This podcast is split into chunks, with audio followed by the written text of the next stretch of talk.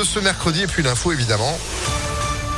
Sandrine bonjour. Bonjour Phil, bonjour à tous. À la une, une pieuvre géante au bord de la Saône. C'est le nouveau projet des subsistances à Lyon. Un kraken géant de 15 mètres de haut a été construit tout en bois et métal dans la cour de ce lieu habitué d'expériences artistiques. Sous les tentacules, une scène a été installée pour accueillir des événements gratuits tout au long de l'été.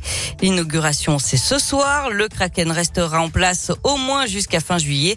Le directeur des subsistances, Stéphane Malfait, nous en dit un peu plus. Ce Kraken, il va connaître plein de vies. Chaque semaine, avec des projets artistiques, avec des artistes qui vont s'en emparer, avec tout ce public, on va euh, proposer des DJ sets, euh, des concerts, euh, des spectacles de danse, de cirque, de théâtre, des moments de participation. On était hyper attachés aussi au fait que un espace comme celui-là est l'occasion de réunir des spectacles, mais aussi des ateliers, des masterclass, ce qu'on appelle des grands échauffements, qui consistent à vivre quelque chose avec un artiste. En fait, on on peut venir sans forcément savoir ce qui va se passer. On sait qu'il va toujours se passer quelque chose et a priori, on sera surpris.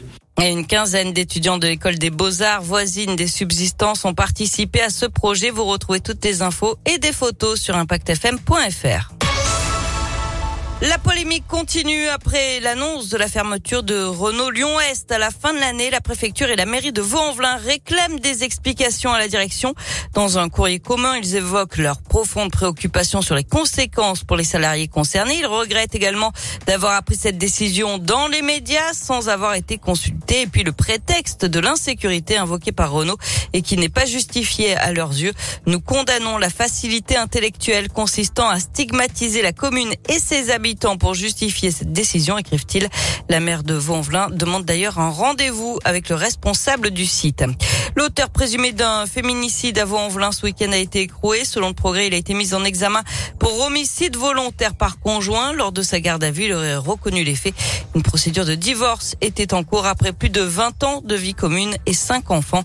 C'est le 35e féminicide en France depuis le début de l'année.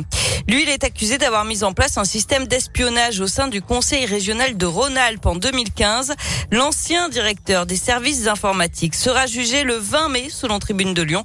Il cherchait à détecter les fuites à destination de l'ancien hebdomadaire satirique Les Potins d'Angèle qui multipliait alors les révélations sur la fin de mandat de Jean-Jacques Kéran. L'ancien président socialiste a nié être au courant de ce système mis en place. Et puis en bref, l'avenir du quartier du Tonkin à Villeurbanne en question. Réunion d'information et d'échange ce soir à 18h30 à l'espace Tonkin. Parmi les sujets abordés, le futur de la clinique du Tonkin qui a déménagé en 2019 vers le Médipôle, la création d'une médiathèque ou encore l'embellissement du parc de l'Europe Jean Monnet. Un mot de sport avec du foot ce soir. Deuxième demi-finale de Ligue des Champions Real Madrid face à Manchester City.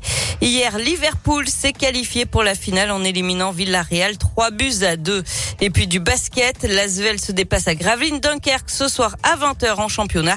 Les Villeurbanais restent sur 8 victoires consécutives. Et tous en tribune sur impactfm.fr pour gagner euh, vos places et soutenir vos équipes favorites euh, lorsqu'ils sont à la maison, que ce soit l'Asvel, l'OL ou encore le Loup. Sandrine, merci beaucoup. Vous êtes de retour à 8h. À tout à l'heure. Allez, reste avec nous, c'est la météo.